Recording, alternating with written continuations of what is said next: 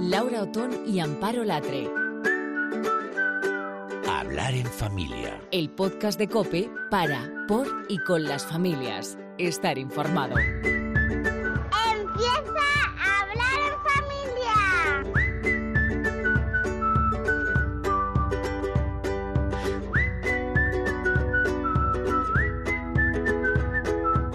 Hola, ¿qué tal? Vaya días activos ¿eh? de noticias para las familias, debate varios sobre la mesa. Hoy vamos a intentar abordar algunos de ellos porque sabemos que te interesan y te preocupan.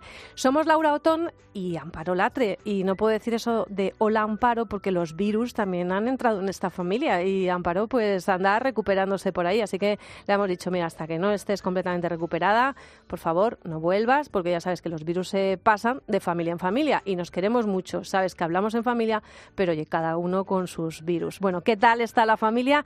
Me gustaría compartir contigo uno de esos momentos que hemos vivido en casa. Luego lo vamos a hacer porque es uno de esos momentos que tenemos que pasar y que hay que abordar por partes iguales. Es la entrada en las redes sociales de nuestros adolescentes, ¿no?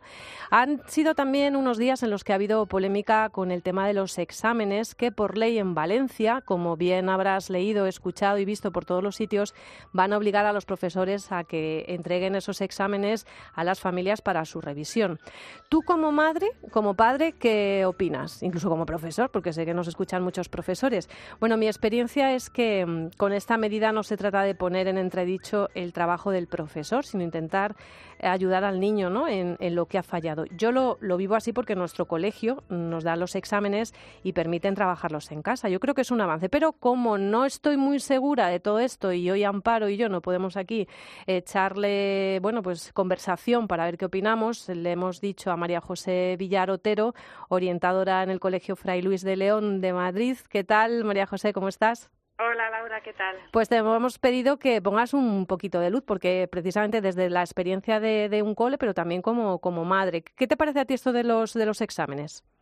Bueno, realmente el poder ver los exámenes que hacen los niños dentro del aula siempre es positivo, porque, bueno, da sensación también de transparencia, de colaborar juntos, de, de, poder ver los errores que pueden cometer los niños en un examen, de poder aportar algo al aprendizaje pero bueno, también tiene su parte negativa porque hay papás que, bueno, parece que solo es el examen lo que importa cuando hay otras muchas variables, ¿no? Ya.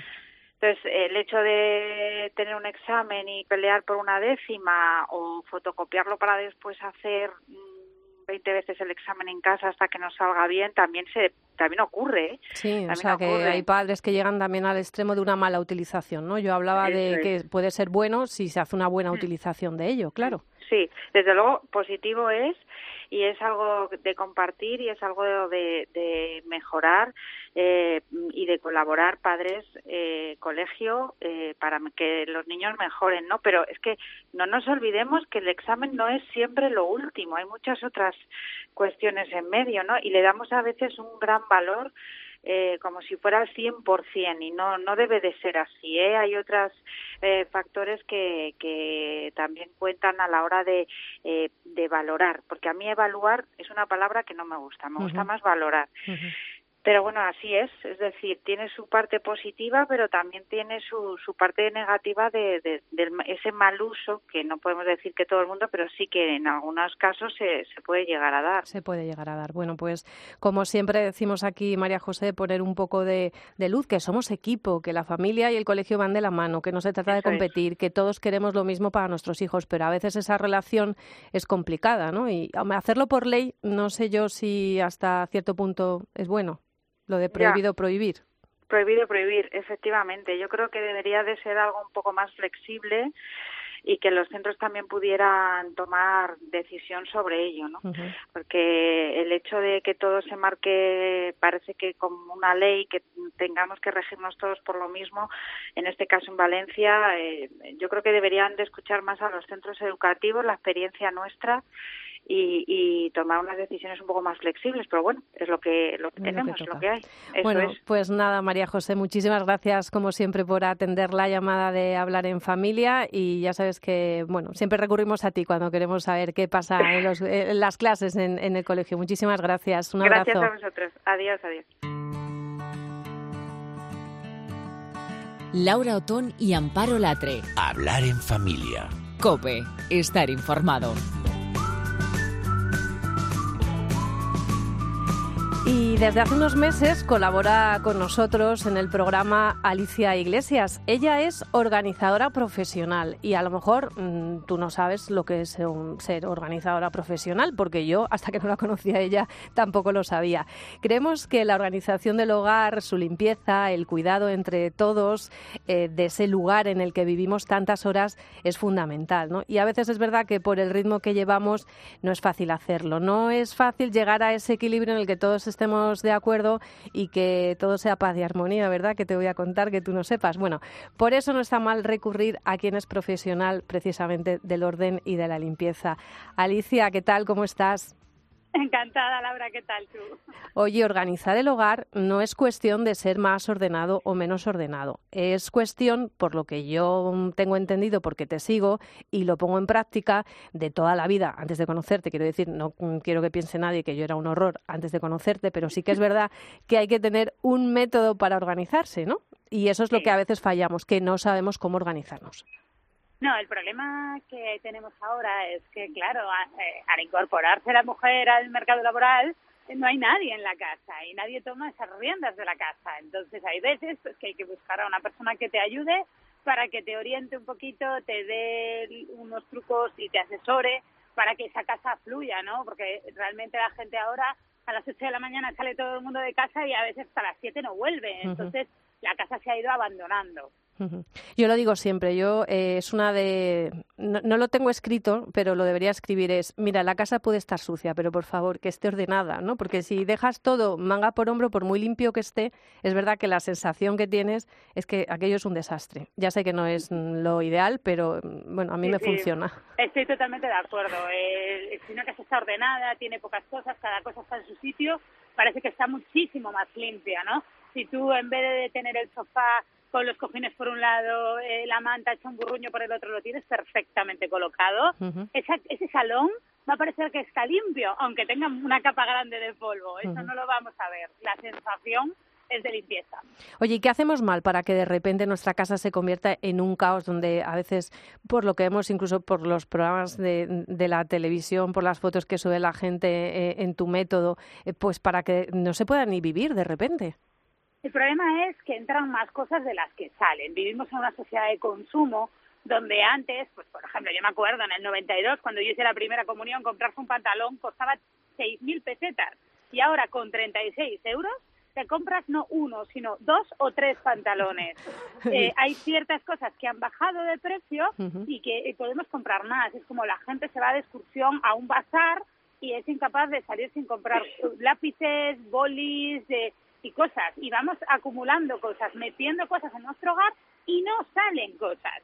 porque que entre por la puerta de tu casa es muy sencillo, pero que salga es súper difícil. Y claro, los hogares además han ido disminuyendo de tamaño.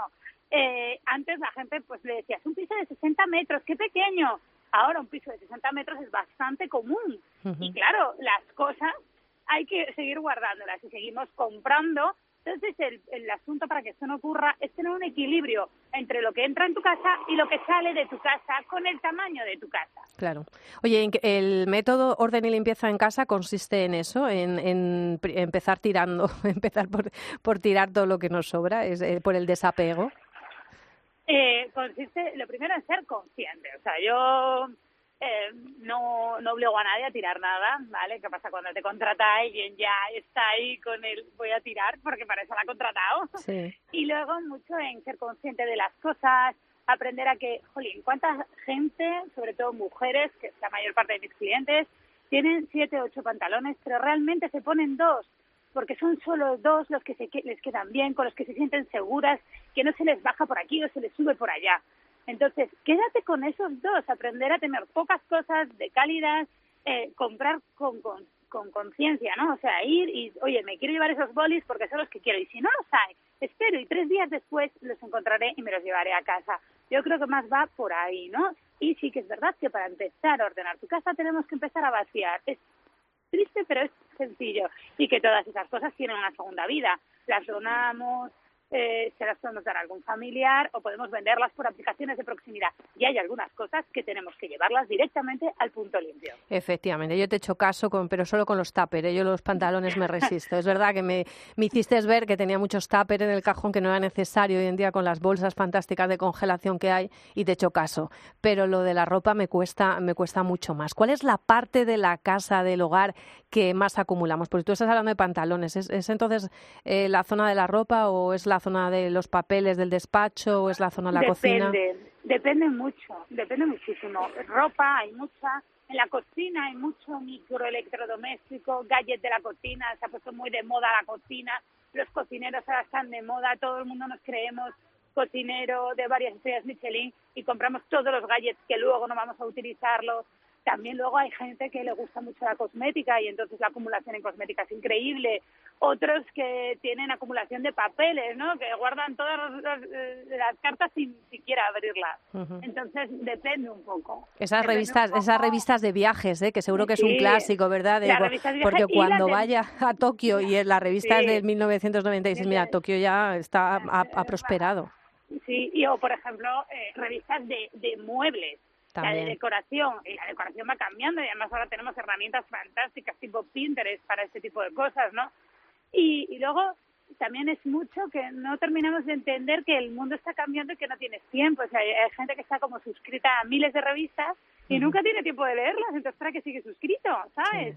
vas a leer en 2019 las de 2017 y no lo vas a hacer porque no tienes tiempo. hay que ser hay que ser más pragmático, eso es verdad. Oye, te quiero preguntar por la polémica del método Maricondo que lleva muchísimos años trabajando el orden en casa, pero que de, repente la gente lo ha descubierto porque esa plataforma que es Netflix está poniendo sus capítulos y está poniendo su serie y, claro, nos está chocando un poco eh, la forma de trabajar que tiene eh, esta chica porque viene, eh, a lo mejor, ¿no?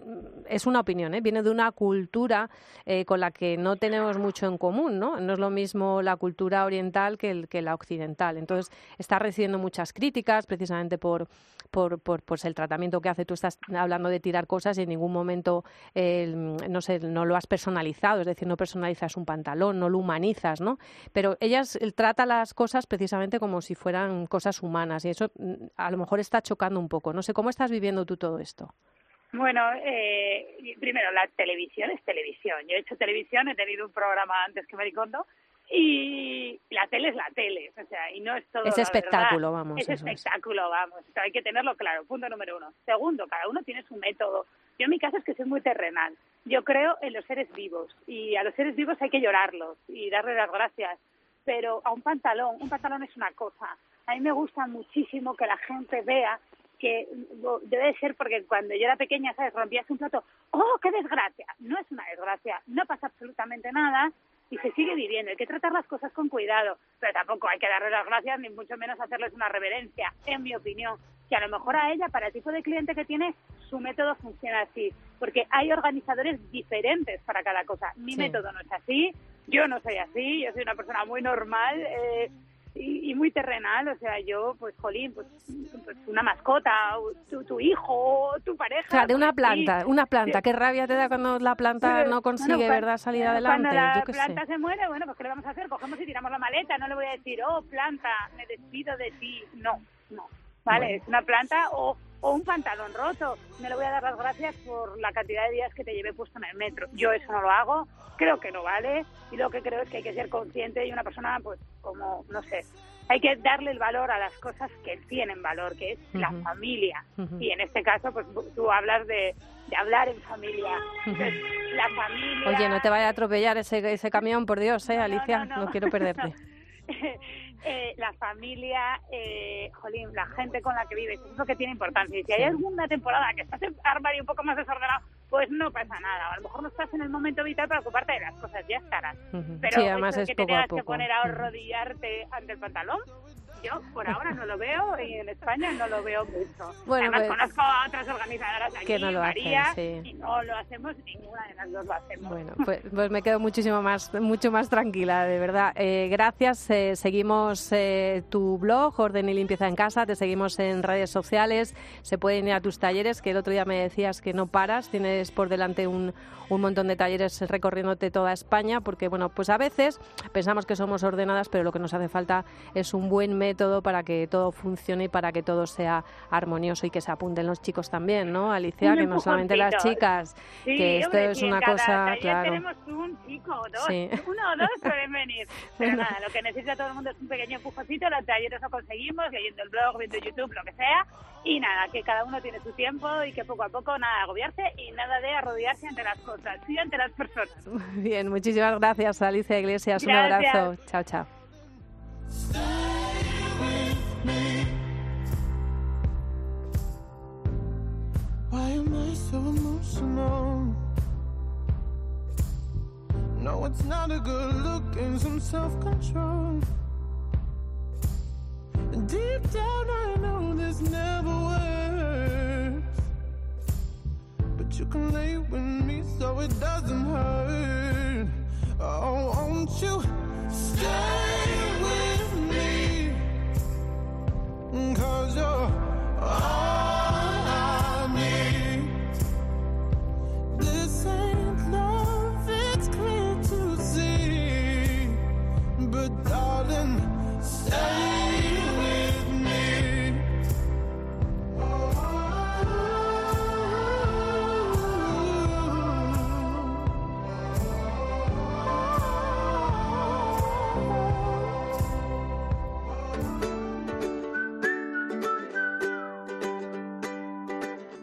Laura Otón y Amparo Latre. Hablar en familia.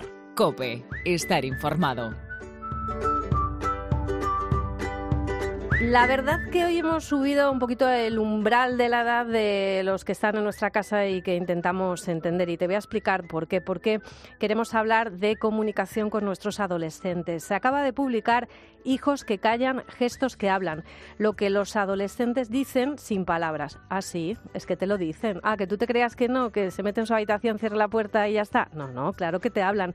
Bueno, el libro está publicado por Espasa y la artífice de todo esto es Susana Fuster. Hola Susana, ¿qué tal? Bienvenida a Hablar en Familia.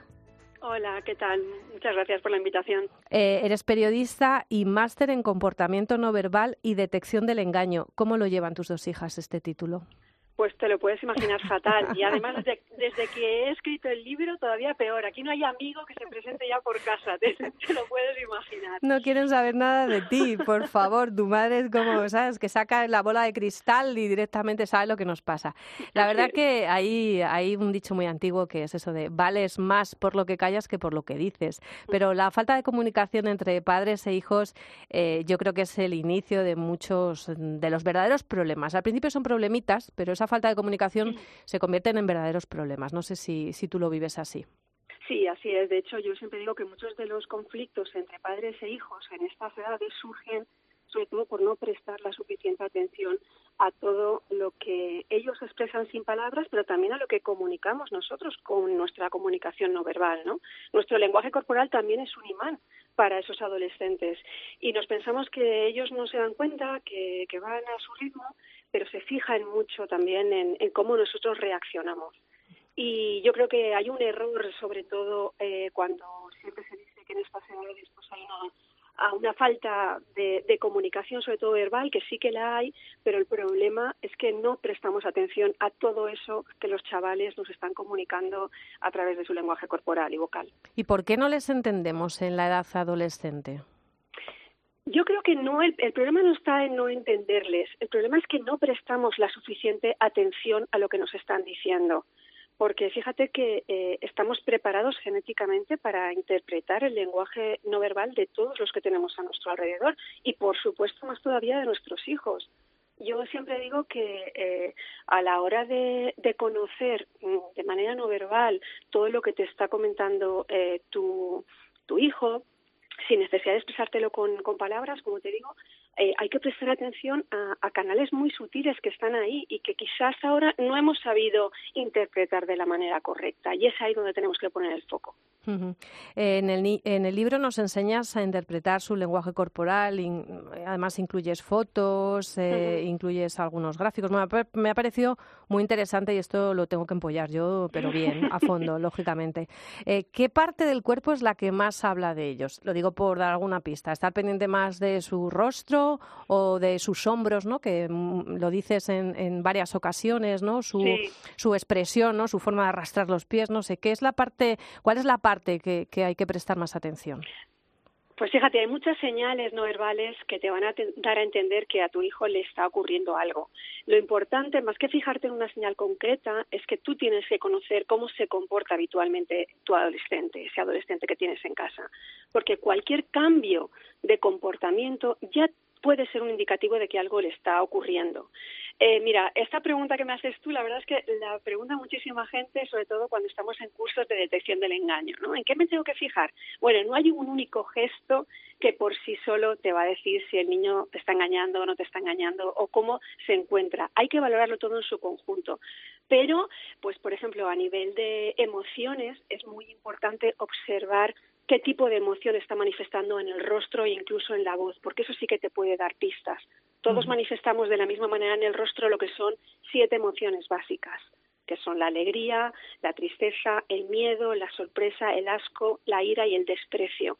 Entonces yo siempre digo, si como padres no aprendemos a leer esas emociones que el niño nos está expresando en el rostro, ¿cómo las vamos a entender? Es que es fundamental, efectivamente. Eh, aquí hemos hablado en hablar en familia en muchas ocasiones del poder de la mirada, la, mirada como acompañamiento, la mirada para poder educar, eh, una mirada que no se puede imponer, ¿no? Porque a veces venimos a, nosotros eh, somos una generación que nos miraban, nos fulminaban y no te movías. Lógicamente eso ya no funciona. O sea, tú pruebas a intentar fulminar a, un adolescente con la mirada y lo que consigues probablemente será el efecto contrario.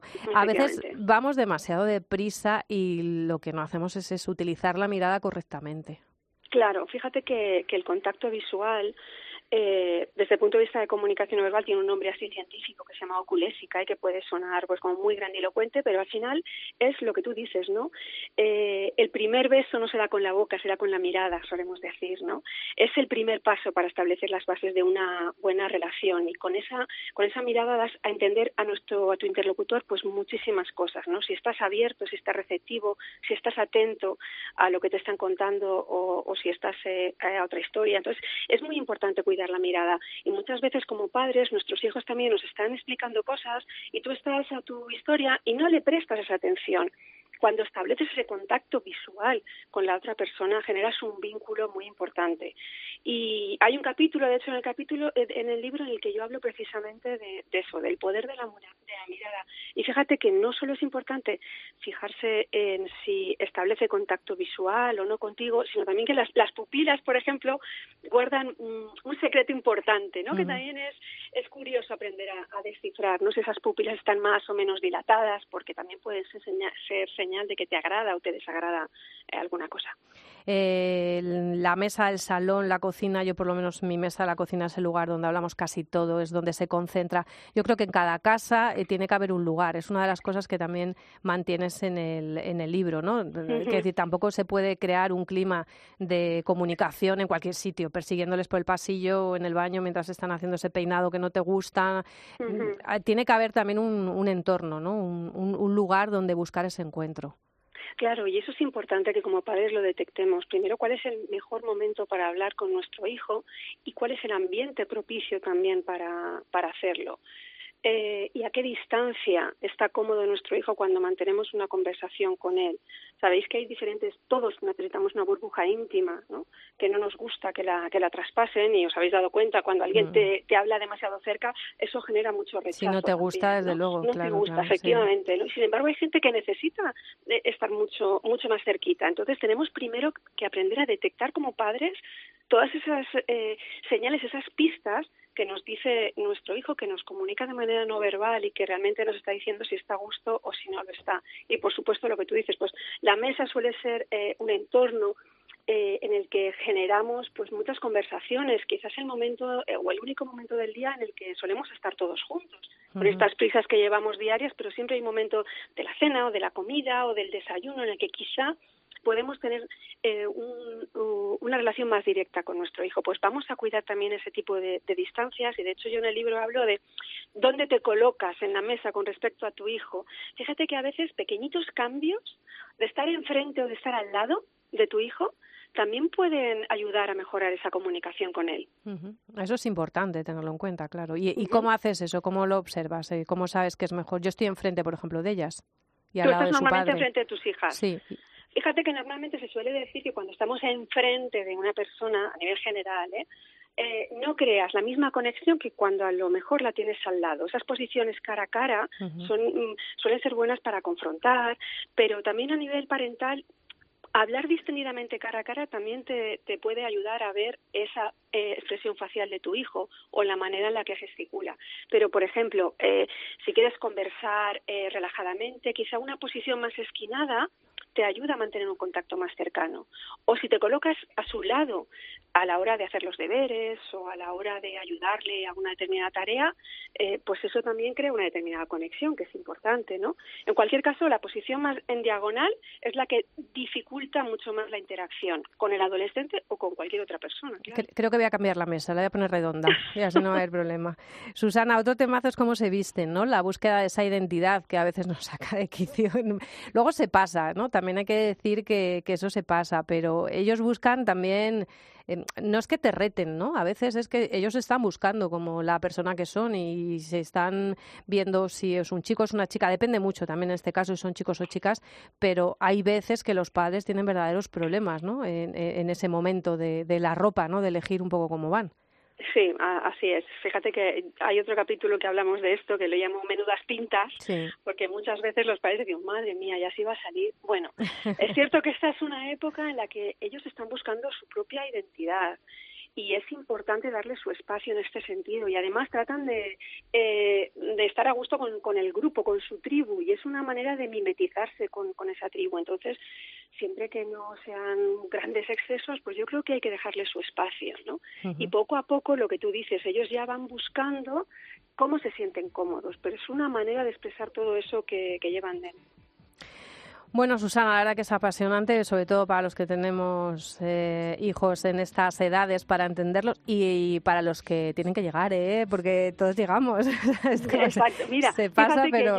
claro, claro, yo siempre, yo siempre digo que, que todos, la buena noticia de los que somos padres es que todos hemos sido adolescentes. Eh, sí. es que se nos olvida. Oye, es que se nos olvida, es verdad, pero yo no sé. Eso lo decís muchos los expertos, ¿no? De empatiza, ponte en su lugar, ponte y tú dices, pero Dios mío, si es que estamos hablando de hace 30 años, ¿cómo me voy a poner en su lugar? Yo no me acuerdo, ya, el rol ha cambiado completamente, sí, pero es algo que es un ejercicio muy, muy interesante. Bueno, Susana, yo estoy encantada de hablar contigo, de haber conocido este libro y espero que no sea la última vez, porque si me dices que sí, te vamos a llamar a hablar en familia para seguir hablando de ellos, que son los que nos importan en lo sucesivo. Pues ya te digo yo que sí y cuando queráis. Muchísimas gracias por la invitación. Hijos que callan, gestos que hablan. Es el último libro de Susana Fuster. Lo encuentras en Espasa. Muchísimas gracias, Susana. Un abrazo. Un abrazo.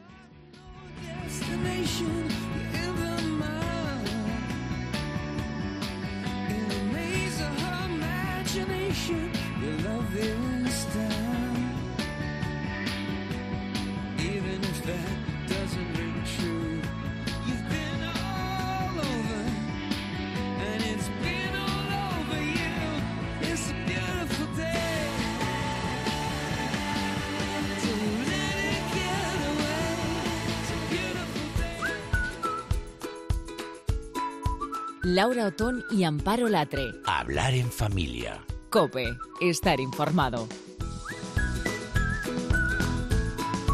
Y desde que no nos hemos oído, hemos tenido varias noticias relacionadas con la tecnología y la familia. Mira, se presentaba hace unos días los datos de la FAD sobre consumo de tecnología en adolescentes entre los 14 y 16 años. Han hecho un estudio muy interesante que nos permite, por un lado, conocer cómo, dónde y por qué se mueven sus intereses digitales.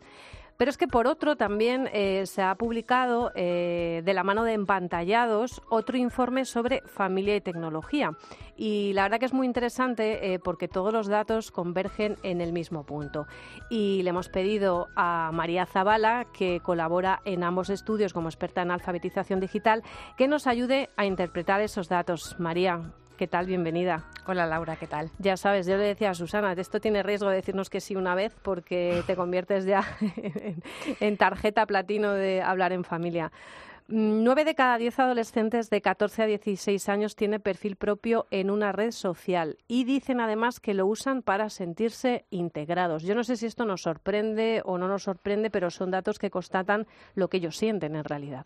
Bueno, no debería sorprendernos, acaba de decir Susana en su entrevista, que muchas veces los adolescentes cuando se visten hacen pruebas y lo que quieren es expresarse, buscar su personalidad, integrarse en el grupo. Lo que hacen los adolescentes con la tecnología y las redes sociales es exactamente eso, buscar su personalidad, por dónde quieren ir, sentirse parte de un grupo y experimentar experimentar. Eh, también este estudio nos decía que les interesa mucho escuchar música, que les interesa mucho, bueno, pues navegar para buscar cierto tipo de, información, pero que de alguna manera eh, se sienten solos, que no se sentían acompañados ni por padres ni por profesores. Esto es muy fuerte. ¿eh? Sí, no lo dicen tanto en que se sientan solos como en que no cuentan con los adultos más cercanos, padres y docentes, a la hora de recibir consejos eh, sobre su vida digital.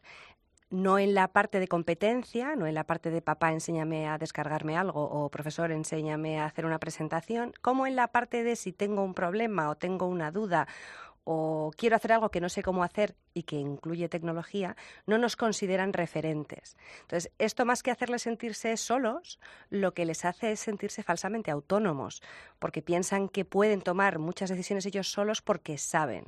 Y yo creo que aquí ah, es donde tenemos que hacer un autoexamen importante, no tanto en que tenemos que saber mucho sobre tecnología, sino mostrarnos un poquito más disponibles hacia ellos. Disponibles, pero claro, esto pasa también por un proceso de aprendizaje, que es lo que estamos viendo y lo que estamos diciendo. O sea, mm, es que es un acompañamiento, no es darles eh, una tableta, no es darles un móvil, no es y ahí te quedas. O sea, el problema es que tenemos que aprender también eh, a saber qué están manejando ellos y cómo ayudarles en ese camino. Que eso es lo que a todo el mundo se le pone los pelos como escarpias, como a mi edad tengo que pasar por esto. ¿no? Mm, yo creo que eso tiene mucho que ver también con las fases de la vida. ¿no? En, el resto de parcelas eh, somos mucho más conscientes de que si quieres conseguir algo tienes que sembrar. Y entonces empezamos a hablar mucho con los hijos desde que son pequeños sobre distintos temas, sobre cómo comer, cómo comportarse, cómo tratar a los demás, cómo no lo sé, responsabilizarse pero de es que ahí sabemos, ahí nos manejamos. claro, pero el tema es que en este otro tema que pensamos que no sabemos, porque es verdad que de vez en cuando tenemos muchas carencias, porque las tenemos, dejamos pasar esa oportunidad. Entonces, cuando son pequeños los niños, dejamos que hagan A o B con la tecnología en función de cómo seamos como padres, ¿no? Eh, pero fundamentalmente lo que hacemos es reaccionar ante una preocupación. O nos preocupa que no estén demasiado tiempo mirando pantallas, o nos preocupa que no accedan a contenidos que les puedan hacer daño. Pero estamos educando en reacción a una preocupación. Y de repente en la adolescencia Queremos que ellos abran un canal de comunicación con nosotros superpotente y que confíen y que nos y que sientan que somos un referente para ellos en esto. Entonces esto, si tú no lo has sembrado, es muy difícil cosecharlo. No digo que sea imposible porque eh, influyen muchos otros aspectos, pero tenemos que ser conscientes de que hay que empezar a sembrar en la parte de educación digital desde que son pequeños, en hábitos y en espacios de conversación. Cuando tú tienes un niño de 8 años que a lo mejor no le funciona algo de su tablet y le pregunta a su madre y su madre le dice, ay, luego le preguntas a papá cuando venga que yo de esto no entiendo. O una niña de 12 le dice a su padre que quiere descargarse la aplicación TikTok porque quiere subir vídeos y la respuesta que tiene es, pues que siempre que os queréis descargar cosas solo pensáis en los likes, solo pensáis en los followers, estáis siempre con el móvil en los dos casos el niño lo que percibe es yo de esto mejor no hablo con papá y mamá porque o me regañan o me dicen que no saben. Entonces perdemos la oportunidad de ser sus referentes y cuando están en la adolescencia en ninguna parcela casi somos ya sus referentes durante una temporada, porque se fían más de otras cosas. ¿no? Entonces, yo creo que tenemos que, normalizar un poco más todo esto de la tecnología y darnos cuenta de que si lo incluimos en el resto de lo que hablamos con los niños, eh, será más fácil cosechar. Vale, pero para eso hace falta un mínimo conocimiento. Yo digo siempre, no sé si estoy equivocada, que las generaciones que nos ha pillado de lleno todo esto, porque nos hemos tenido que ir subiendo al carro y fíjate que nosotros estamos en comunicación y al final te manejas de otra manera, eh, pues hemos tenido que hacerlo sobre la marcha. Yo creo que hay otra generación que viene por detrás de nosotros, que son padres, que sí que van a tener ya la oportunidad de tener un poquito más de formación. ¿Me guiñas el ojo? ¿Me equivoco? Pues fíjate, la experiencia que yo veo, porque al final muchas veces das talleres o conferencias a padres de adolescentes, pero también a padres de niños que están en primaria y también incluso a padres de niños que están en infantil, porque van a conferencias y tienen hijos más mayores, pero también más pequeños, ¿no? O solamente pequeños. ¿Y qué percibes? Y al final lo que te encuentras es lo mismo. Cuando tú tienes un niño pequeño, es verdad que tienen más conciencia los padres más jóvenes que nosotras, más conciencia de posibles desventajas y entonces prestan mucha atención al tema del tiempo, eh, y prestan atención al tema de los contenidos. Y entonces a lo mejor utilizan más herramientas tecnológicas, pero no necesariamente hablan más con sus hijos de lo que hacen cuando utilizan pantallas. Porque aunque es verdad lo que tú dices de que tenemos que saber un poco y formarnos, eso no significa que tengamos que saber mucho y formarnos mucho. O sea, al final tú haces mm, siempre un cocido de la misma manera los domingos y de repente un día quieres hacer un cocido un poco diferente, buscas una receta y lo intentas. Es decir, mm, se trata un poco de, de darnos la oportunidad de hacerlo diferente, no estudiando, ni siquiera aprendiendo un montón, sino bajando un poco al terreno de a ver sobre qué me puedo informar en concreto en función de lo que sea que a mi hijo le atrae más de todas las pantallas que lo rodean. Yo al principio del podcast hablaba de una experiencia personal y ha llegado el momento, claro, eh, me decía mi pequeña mamá, tenemos que hablar seriamente. Entonces en ese momento salta la alerta roja, prim, prim, prim, prim, ya sé lo que me vas a pedir, ¿no? Que quieres estar en Instagram, que es el único terreno donde todavía no, no estás. Y me fui a, eh, a iWomanis y a tu página web y digo, esto María lo ha tenido que contar, eh, lo ha tenido que explicar y me fui un poco pues a documentarme qué eran los pasos a, seguir. Y es verdad que desde la coherencia, pero aprovechando que hoy estás aquí, quiero que, que, lo cuentes. Es decir, es un acompañamiento y eso fue lo que hice, buscar la coherencia, lo mismo que si tuviera que dejarla por primera vez la llave de casa o tuviera que ir a algún sitio que no sabe ir, la explico cómo coge el autobús, cómo se baja, cómo... Un poco es eso, ¿no? Pero claro, para eso eh, eh, es que hay que saber hay que tener conciencia más que saber. pero saber en, qué terreno te, mueves, porque claro. Claro, hay que, hay que interesarse. Yo no sé cocinar, pero bueno, cocino cosas en casa, ¿no? Entonces, eh, eh, eh, con el tema de la tecnología, o sea, yo, por ejemplo, me pones este ejemplo de Instagram, mi hijo mayor también está en Instagram después de que lo pidiera con mucha insistencia. Entonces, al final, la decisión empieza, en primer lugar, con qué haga ya ese niño con tecnología va a ser Instagram su primera experiencia eh, absoluta. Eh, ha tenido durante un tiempo un móvil aunque sea sin Instagram, no lo ha tenido, quiere Instagram pero va a ser en una tablet, lo cual significa que no va a poder publicar y solamente va a poder seguir. tú puedes marcar una serie de, normas que tengan que ver con la autonomía gradual que le quieres dar a ese niño en Instagram en este caso, como lo harías, como decías tú, con, cual, con cualquier otra cosa. Entonces, em, yo creo que no se trata de decir no porque no, ni de sí porque total. Em, porque ninguno de esos dos mensajes le dicen nada claro ni útil a, tu hijo ¿no? o a tu hija. Y consiguen, me vas a permitir, a lo mejor eh, un efecto rebote, porque yo me he encontrado, porque me lo han dicho mis hijas, de niños que no les dejan estar en Instagram, pero están porque se puede estar aunque tú no le des el consentimiento. O sea, y es que nos sacan cuatro cabezas. Es decir, ellos saben cómo se abre una cuenta de Instagram, ellos saben cómo funciona Instagram, lo saben perfectamente. Y si tú les estás diciendo a partir de una edad que no, que no, que no, da igual, se la van a abrir. Claro, aquí hay una parte que más que saber sí que tiene eh, que ver con un poco, un poco con, una cierta cultura digital, ¿no? Yo entiendo que esta parte nos resulta más complicada porque además a los padres no nos sobra el tiempo, ¿no? Pero hay muchas maneras de configurar la tecnología en casa de forma que un dispositivo que haya en tu casa y que usen tus hijos no pueda descargarse una aplicación si tú no has dado el permiso. ¿no? Y de esta manera te ahorras muchos problemas de que se descarguen, por ejemplo, Instagram sin que tú lo sepas, porque no podrían técnicamente hablando tener esa aplicación. Y en el caso concreto de Instagram, no pueden, pueden crearse un perfil en la web, pero no pueden hacer nada desde la web eh, en cuanto a publicar o comentar o dar a like, ¿no? Y lo mismo pasa con una tablet. Entonces hay ciertos límites que la tecnología, aunque no lo sabemos, sí nos permite poner y si yo creo que si empiezas poniendo más límites para luego ir rebajándolos, es ahí donde tienes la parcela educativa que le puede servir a tus hijos, ¿no?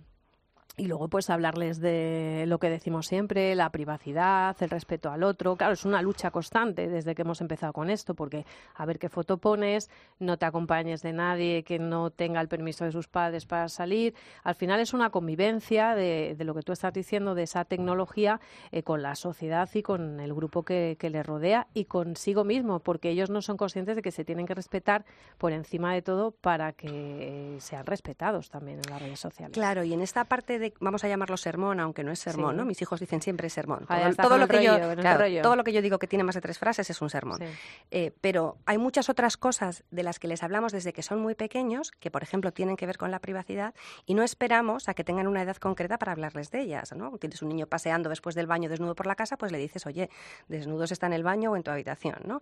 Eh, y cuando llega un momento en el que empiezan a tener otros intereses, les vuelves a recordar el tema. O si se habla o no se habla con desconocidos, pues pasa lo mismo. En el tema de la privacidad de cara a la tecnología, también se puede hablar con ellos de la importancia de este tema mucho antes de que tengan redes sociales. No cuando están entrando en una edad en la que desconectan un poco ya de, de lo que tú les digas. Pues la verdad que esto siempre nos gusta. Tienes un montón de fechas, eh, vas a dar conferencias eh, por toda España también. La verdad que tenemos unos colaboradores que no paráis. Está claro que hay una necesidad eh, imperiosa de, de conocer todo esto. Cuéntanos un poco. Pues viajo, viajo, sí. Tengo, tengo próximamente Valladolid, Coruña, eh, Murcia, Córdoba. Tengo también fuera de España algunas cosas, Madrid. Em, pero sobre todo más que, más que el viaje, más que el sitio, más que las conferencias, yo lo que trato con, cuando doy una charla y también en el blog o en cualquier conversación, pues es un poco darle un- una palmadita en la espalda a los padres, porque estamos muy castigados, lo hacemos todo tan mal, según Sí, lo que nos verdad, dicen, ¿no? sí. Que, que, Y hacemos eh, lo que eh, podemos. ponerle eso un, es, eso, sí. este, este tema de la tecnología que nos rodea a todos es un tema tan serio, Laura, que si no nos lo tomamos con un poquito de humor, Mm. Pues ya es que se le acabóse. Entonces, estamos ante una situación de enorme cambio social, cambio de todos. No podemos poner toda la presión sobre los educadores porque sería muy injusto. Entonces, yo lo que trato de hacer es de dejar de juzgar a los padres para ayudarles a que dejen de juzgar a sus hijos y tratar de fomentar un poco más de conversación familiar porque se puede disfrutar de la tecnología se en puede familia. disfrutar y además mucho y es una manera de encontrarnos absolutamente bueno en las redes sociales eh, antes de despedirte María quiero que compartir esto contigo porque fíjate también creo que es una forma de fomentar las cosas buenas eh, porque se fomentan las cosas malas también entre ellos porque no lo saben manejar como por ejemplo el acoso no Mm. y fíjate un grupo de raperos ha sacado eh, esta canción vamos a escucharla.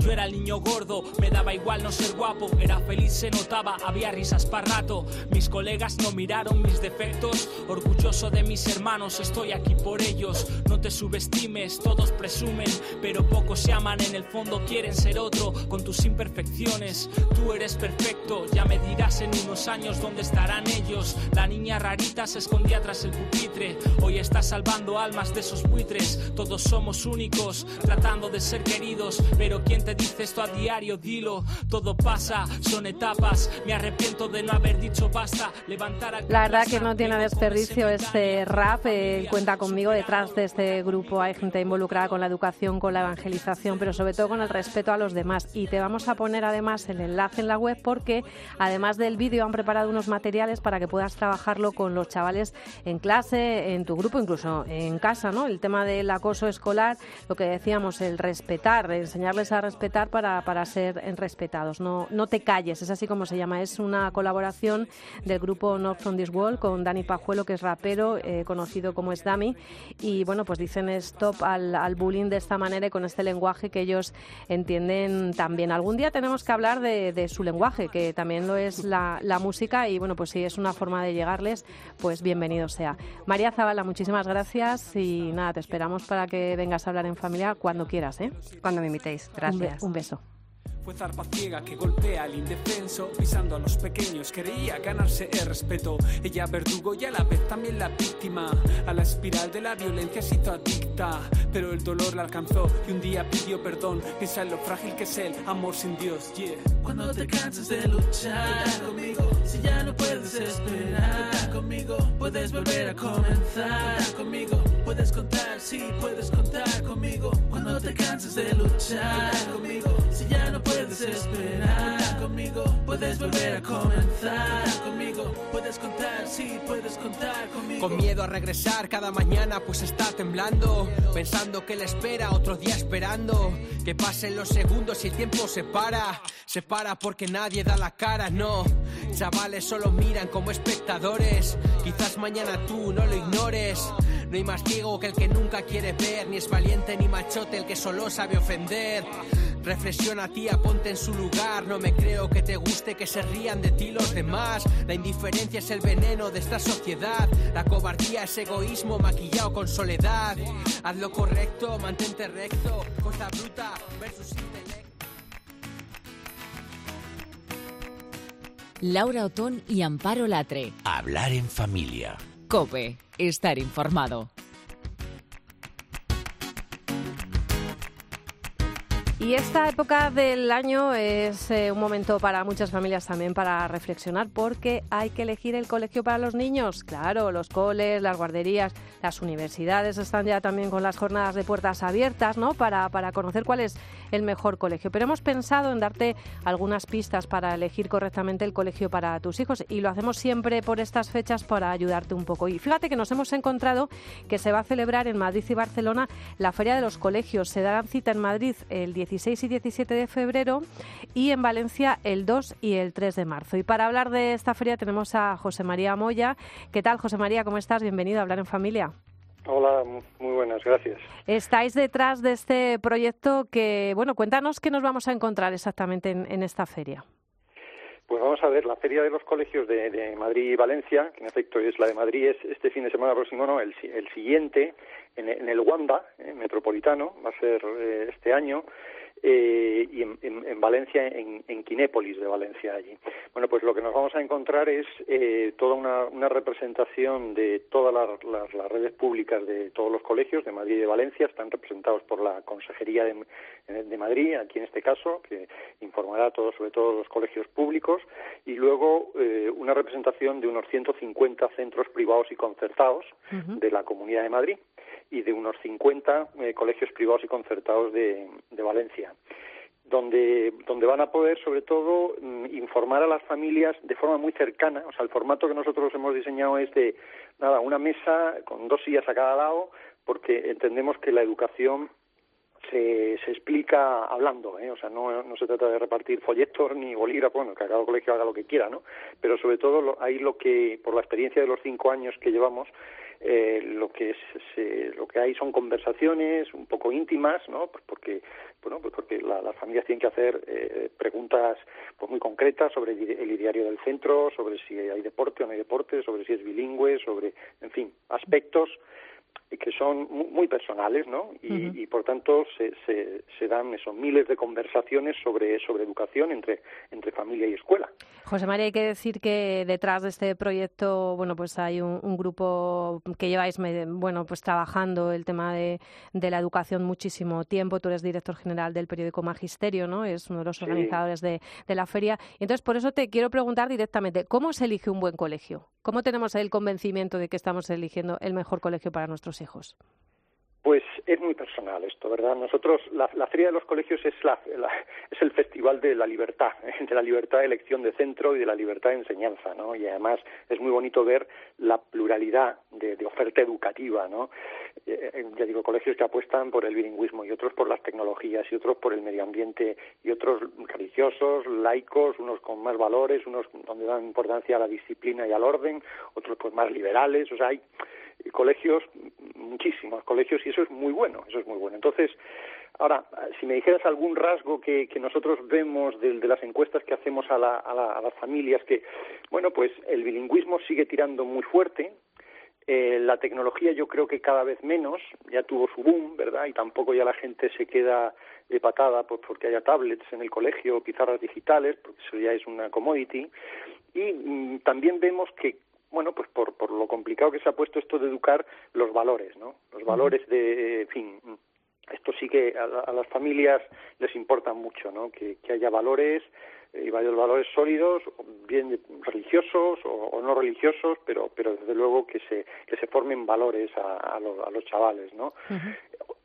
En fin, eh, ya digo, es, es, complicado ¿eh? hacer un retrato porque, en fin, es, es, la feria es muy plural, ¿eh? o sea, es la feria de todos los colegios, nos gusta destacarlo. ¿eh? Y, luego además hay... que decir que este año eh, va a contar con una zona reservada para módulos de FP, ¿no? que, bueno, la formación profesional, afortunadamente por fin en este país parece que están cambiando las cosas y va, va a tener en la feria también su protagonismo, ¿no? Sí, sí, sí. Yo creo que las dos mm, platos fuertes de este año, uno es la formación profesional. La, Comunidad de Madrid va a informar de, de, forma muy detallada de toda la red de centros de formación profesional de la comunidad, pero también va a haber muchos centros privados y concertados de FP. Va a haber, eh, se van a hablar de 80 ciclos formativos eh, y también eh, van a estar presentes empresas, ¿no? En concreto, vamos, nos, nos confirmaban, eh, Volkswagen va a estar presentando un programa que se llama Talentia, porque va a contratar en los próximos meses a 1.500 eh, titulados de formación profesional y quiere presentarlo ahí el, el, programa. O sea que hay muchas oportunidades también incluso para, para el empleo. La formación profesional eh, va a tener mucha presencia en la feria. Y luego el otro plato fuerte es el espacio de de eh, estudiar en el extranjero. Van a estar presentes los cinco destinos educativos eh, más importantes para España, para los españoles, que son Canadá, Estados Unidos, Irlanda, Reino Unido y Francia, representados por instituciones emblemáticas de cada país. Por ejemplo, pues en el Reino Unido pues va a estar el, el British Council informando de, de cómo puedo yo eh, facturar a mi hijo y mandarlo fuera, mandarlo a, estudiar al extranjero ¿eh? y en fin, cómo se hace, cuánto cuesta, eh, en qué tipo de colegio se puede ir, ¿no? Entonces, una familia que esté queriendo eso, que sus hijos estudien o bien en verano o una estancia más larga en el extranjero, tiene la oportunidad en la feria de, de, eso, de comparar, ¿no? Y decir, oye, pues, ¿qué prefiero? ¿Estados Unidos o Irlanda? ¿O cuánto cuesta una cosa, otra? ¿Qué posibilidades hay luego de quedarse a estudiar en la universidad? lo, lo, van a tener y además se pueden reservar a través de la página web, pueden reservar cita eh, de hora para... Previamente, ¿no? Recuérdanos la página, José María, por favor. Pues la página es muy fácil, es laferiadeloscolegios.com, ¿eh? laferiadeloscolegios.com y ahí hay dos pestañas que es Madrid y Valencia y ya... Ya ahí tenemos toda la información. Muy bien, pues José María, muchísimas gracias. José María Moyas, director general del periódico Magisterio, es uno de los organizadores de, de la feria. Y bueno, a mí siempre, yo, yo la verdad que, que me ha funcionado, siempre me decían, cuando te decidas por el colegio, eh, vete a la puerta del colegio una tarde que estén saliendo los niños. Y según los veas salir, eso es realmente lo importante y si conectas, si te gusta, eso es lo que tus hijos necesitan. Eh, pues es, es una muy buena es una muy buena recomendación, exactamente. Preguntar a preguntar a los propios alumnos, eh, a veces del colegio, eh, que son los esos son insobornables. José María, muchísimas gracias. Un saludo. a vosotros. Gracias. Adiós, adiós. Tomo aire para hablarte muy bajito cuando llegues a mi hombro demasiada tempestad para un viaje. Mírame, pero no digas nada. No sé en qué momento me alejé de ti, ni cuando nos giramos para ser. El caso es que ahora somos dos extraños en el bar del desengaño y nos falta hasta la sed cómo lo resolvemos, cómo hacemos un ovillo con todo lo que sabemos. No me guardes en cajones lo que se merece Bueno, pues nos vamos a seguir buscando temas para hablar en familia. Hoy aquí solo ante el peligro, Amparo, esto no te lo perdono, menos mal que tienes la excusa de los virus. Bueno, si nos escuchas es porque eres usuario, porque eres usuaria de redes sociales, porque este programa se mueve en Internet. Por ejemplo, mientras estaba el, el Papa Francisco en la JMJ con los jóvenes en Panamá, nos lanzaba el, eh, un mensaje, el contenido de la jornada de las comunicaciones sociales que se celebra luego en mayo. Y yo creo que ha pasado un poco desapercibido, ¿no? Porque eh, como siempre, en ese mensaje nos dice muchas cosas, pero una de ellas es que entendamos que esto de las redes, esto de Internet, no es una verdadera comunidad, no. Nos dice el Papa que la comunidad está en la piel, en mirarse a los ojos. Y decía eso de menos likes y más amén, ¿no? Pues eso es lo que nosotros también te proponemos por aquí. Nosotros no somos una comunidad ni hacemos comunidad. Eh, seguro que tú tienes muy claro dónde está tu comunidad, pero también te tengo que decir que te necesitamos, que Amparo Latre y Laura Otón, que hablar en familia, te necesita en las redes sociales para que todas estas herramientas que recogemos en cada programa lleguen. Lo que se merece incendios y me lleves la Yo, yo soy Laura Otón y siempre estoy acompañada por Amparo Latre. Esto es Hablar en Familia y necesitamos que nos compartas de boca a oreja. castigándome las ganas que han sido de. De sábanas gastadas. Gritamos y gritamos sin llegar a decir más nada. ¿Cómo lo resolvemos? ¿Cómo hacemos un ovillo con todo lo que sabemos? No me guardes en cajones lo que se merece incendios. Ni me lleves la contraria con recelos sin conciencia. ¿Cómo lo rescatamos?